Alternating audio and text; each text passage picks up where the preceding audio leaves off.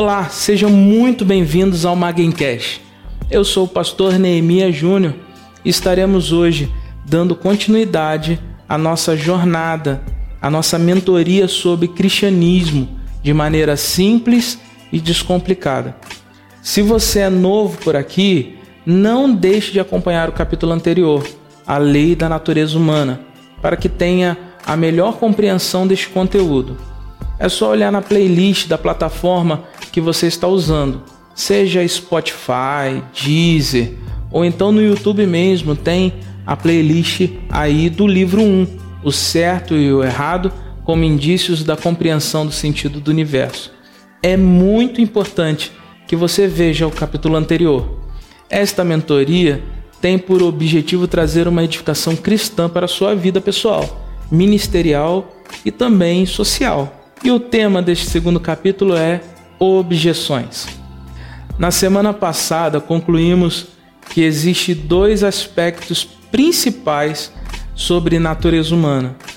O primeiro é que todo ser humano, todos eles de qualquer parte do mundo, tem uma ideia curiosa de que se deve comportar de uma determinada maneira. Uma lei interior, uma lei moral, uma lei de comportamento digno. Você pode chamar como quiser. São esses vários nomes significam uma coisa só. Uma lei interior que nós não sabemos qual é o verdadeiro nome dela. Mas tem o segundo ponto que apesar de existir essa ideia de lei moral, o ser humano transgride ela miseravelmente. Se esses dois pontos são os nossos principais fundamentos, Neste capítulo, nós vamos parar um pouco e tentar compreender melhor, pois inúmeras pessoas consideram esse pensamento de lei da natureza humana, ou lei moral, ou regra do comportamento digno, um pouco difícil de entender. E a ideia aqui é que seja simples e descomplicada. Então, algumas palavras podem soar um pouco estranhas, mas eu vou me esforçar aqui para simplificar tudo para você.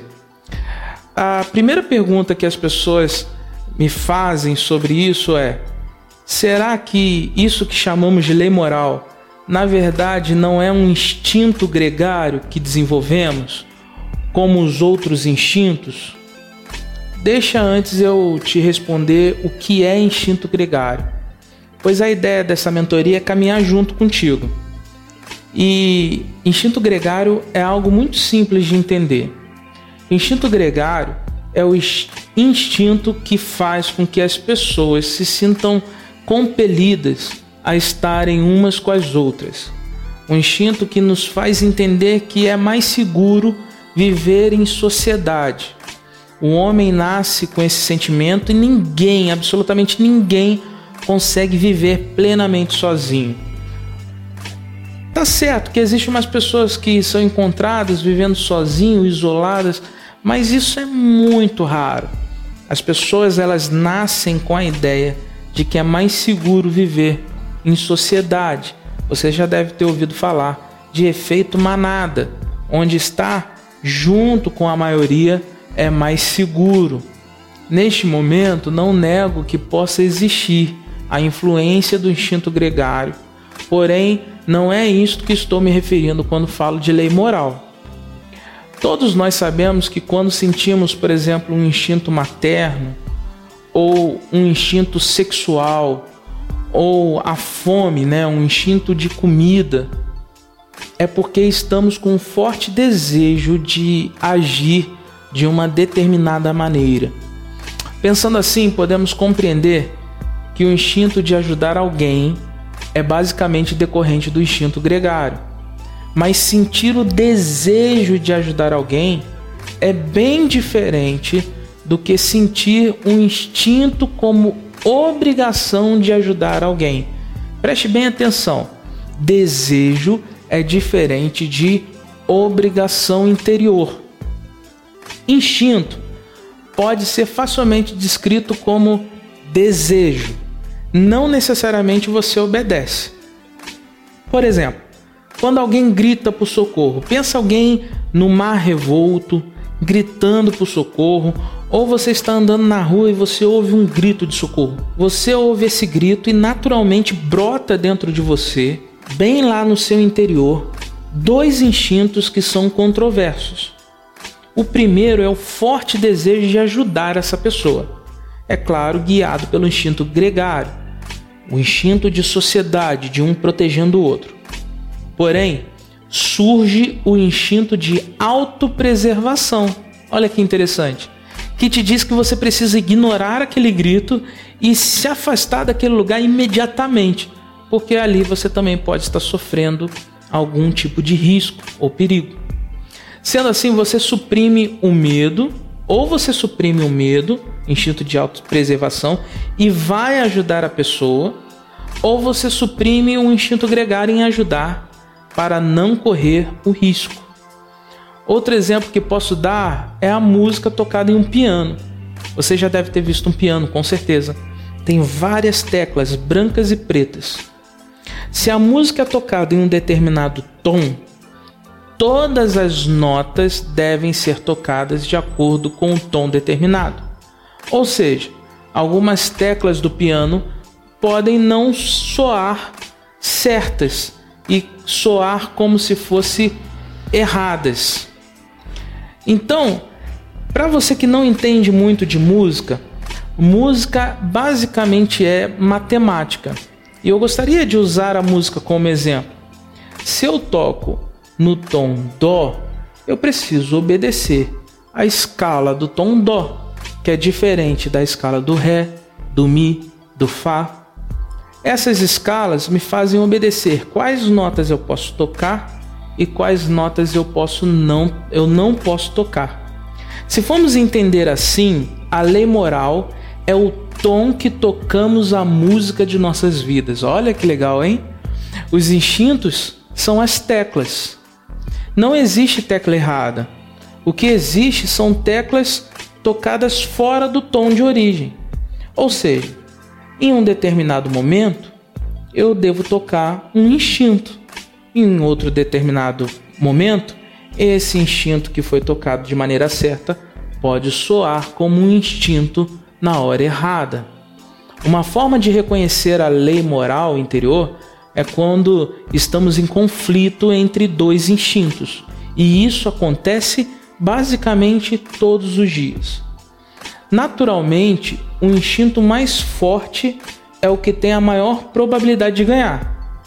Mas quando somos apresentados à lei moral e reconhecemos ela, podemos escolher que essa lei que diz ser o certo, mesmo que seja um instinto mais fraco entre os dois impulsos. Por exemplo, está fazendo jejum para ir no médico, mas está passando fome. Então tem um instinto de autopreservação de se cuidar e o instinto da fome que precisa comer algo. A fome pode até ser um instinto mais forte, porém, pela necessidade, pela lei moral, você escolhe o mais fraco, o da autopreservação. Uma pessoa se afogando em um mar revolto, por exemplo, lhe faz decidir entre dois impulsos que, que é de ou preservar a vida da pessoa e se arriscar por essa pessoa, ou então suprimir a, a, a, o instinto gregário em salvar uma vida e obedecer o instinto de se autopreservar. Decidir qual impulso você deve respeitar é a grande sacada da lei moral. Ou se arriscar a salvar essa vida, ou salvar a si mesmo. Provavelmente o impulso em dar uma boa desculpa e não se arriscar é mais forte do que o instinto de pular e salvar essa pessoa. Porém, conhecendo a lei moral, você pode suprimir o impulso autopreservativo e se arriscar por um bem maior. Aquilo que te diz, desperte o seu instinto gregário ou então seja uma pessoa melhor, não é um instinto, é uma lei de comportamento digno que te torna um ser humano mais digno. O que ele diz que nota do piano você deve tocar não é a nota, mas é a música, a partitura, a música que você está tocando. Resumindo bem esta parte, não existe instinto bom e instinto ruim, mas sim algo ainda mais profundo que suprime e encoraja os instintos em determinadas situações. Os instintos são impulsos que em uma ocasião está correto, porém em outra ocasião se torna inapropriado. Eu quero dar mais exemplos. O instinto de luta, por exemplo. Em uma sociedade pacífica, uma pessoa que está andando na rua e ocorre um conflito, naturalmente é inadequado obedecer o impulso de socar a cara de alguém. É violência. Porém, numa guerra, o mesmo instinto de luta é importantíssimo. Outro exemplo mais claro é o instinto sexual. Deve ser encorajado dentro do casamento, que é a ocasião específica para isso. Olha, eu vi até uma frase uma vez de um certo pastor que diz: Deus não gosta de, de sexo fora do casamento, mas odeia quem não faz sexo dentro do casamento. Então, dentro do casamento, o instinto sexual ele deve ser encorajado, inflamado. Só que fora do casamento, que não é a ocasião específica, esse instinto ele deve ser suprimido, porque pode se tornar algo muito inapropriado. Como mencionei anteriormente, não existe teclas certas ou teclas erradas. A lei moral é o tom que diz quando elas devem ser tocadas e quando devem ser suprimidas. Esse assunto de impulso tem enorme consequência prática. E a ação mais perigosa dos nossos dias tem relação em transformar um instinto em uma regra a ser seguida em absoluto. Imagine você pegar um instinto e transformar esse instinto em lei moral ou lei de comportamento digno. Olha, isso é muito perigoso. Determinar um impulso instintivo como regra pode facilmente lhe transformar em um verdadeiro demônio, mesmo que seja nas mais boas intenções. Há um ditado antigo que diz: de boas intenções o inferno está cheio. Você pode até achar que o amor pela humanidade, por exemplo, um instinto bem bonito, o amor pela humanidade não pode ser um instinto destrutivo, não é mesmo? Mas se esse impulso não for moderado e se deixar de lado um certo senso de justiça, logo estará quebrando acordos, forjando evidências falsas e tudo pelo bem da humanidade, se tornando no final das contas alguém cruel e traiçoeiro. Está achando que eu estou exagerando? Olha hoje em dia o termo mais usado é a tal das fake news que não me deixam mentir. Você sabia que 99,9% das fake news, provavelmente todas elas, aparentemente são feitas com a melhor das intenções. Meu pai sempre dizia que os fins não justificam os meios.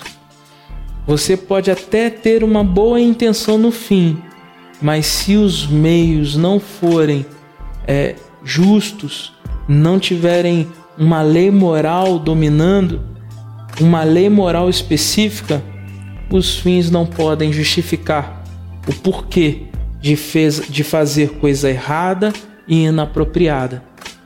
Uma outra pergunta que normalmente fazem é: será que o que chamamos de lei moral não é, na verdade, uma convenção social? Existe um grande mal-entendido aqui. É claro que aprendemos valores e princípios com os nossos pais, professores, livros, é, sociedade, escola, é, onde nós vivemos, igreja, assim como aprendemos a tabuada ou o lado da faixa que devemos guiar o carro. Essas sim são convenções sociais que alguém numa ilha deserta desde criança não saberia. Mas qual dessas coisas pertence à classe da natureza humana e qual dessas coisas pertence à classe da convenção social? A diferença entre a tabuada, a regra de trânsito, os valores e os princípios é que as duas primeiras podem ser mudadas radicalmente de acordo com a vontade do homem em sociedade, enquanto que valores e princípios são baseados em relacionamento ao julgamento. Como disse na semana passada, a forma de condenar pode ser diferente, mas o fato de julgar uma nação se ela tem regras e valores morais mais rígidos ou regras e valores morais menos rígidos do que as outras, já nos mostra que existe uma lei moral onde buscamos algum parâmetro. Na Inglaterra, por exemplo, se dirige pela direita, no Brasil, pela esquerda. Mas em ambos os países, atropelar alguém se resume a um erro, uma infração, um crime. Independente de qual país é mais rígido, existe uma lei moral que aciona o impulso de preservação da vida. Existe, claro, homens e mulheres pioneiros no seu tempo que trouxeram um progresso na observação da lei moral. Entenda que eles não criaram uma nova lei, mas observaram ela de maneira mais pura, trazendo uma coisa que nós chamamos de progresso. Algumas nações avançaram nesse progresso mais e outras avançaram menos, e algumas até nem avançaram. Sendo assim, julgar cristãos muçulmanos, capitalistas, comunistas, liberais, conservadores, flamenguistas, vascaínos, nada mais é do que julgar com base em uma lei moral observada sobre um determinado ponto de vista. Podemos concluir aqui que, embora exista tantas diferenças nas observações da lei e do comportamento digno, e que essas diferenças contribuem para se achar que na verdade não existe uma lei real natural, quando pensamos profundamente sobre esses assuntos, comprovamos exatamente o contrário. Apesar de me esforçar aqui em ser simples e descomplicado, temos que aprofundar um pouco o nosso pensamento para não ficar numa ideia rasa. Um exemplo de pensamento raso é esse que eu vou te contar agora. Tem gente que vem e fala assim: ah, Há uns 500 anos atrás, pessoas eram queimadas porque eram acusadas de bruxas na Inglaterra. Será que faziam isso pelo que chamamos de regra da natureza humana ou uma conduta correta? Olha, certamente não queimamos bruxas nos dias de hoje. E por que, que não queimamos bruxas nos dias de hoje? Porque na verdade não acreditamos na figura demoníaca devoradora de criancinhas Sabe aquela figura com capuz preto, nariz gigante, verruga no nariz, amante de Satanás? Concorda comigo que se acreditássemos piamente que existem pessoas demoníacas que vendem a alma para Satanás, recebendo poderes sobrenaturais e que mudam as condições do tempo, destrói as plantações, amaldiçoam a sociedade, matam os nossos vizinhos, certamente essas pessoas seriam condenadas à morte, mesmo que nos dias de hoje. Mas temos que diferenciar o que é fato e o que é imaginário. Há 500 anos, as pessoas faziam isso porque acreditavam nessas coisas como se fossem fatos. Acreditavam que existiam bruxas, que existiam vampiros, que existiam lobisomens. Não há diferença de princípio moral entre hoje e há 500 anos atrás. O que difere é que nós encaramos fatos. O que nós encaramos como fatos? Não acreditar em bruxas representa, na verdade, um dos grandes avanços do, do pensamento humano. Pois se acreditássemos nisso, não seria avanço do pensamento humano deixar de executá-las. Nós íamos continuar executando pessoas pelo crime de bruxaria.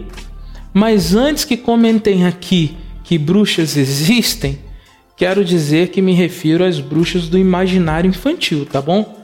Repletas de poderes obscuros e não uma seita ou religião. É claro que existe aí religiões que são chamados de bruxos e de bruxas, mas o que eu estou tentando te explicar é do imaginário, do porquê que queimavam essas pessoas.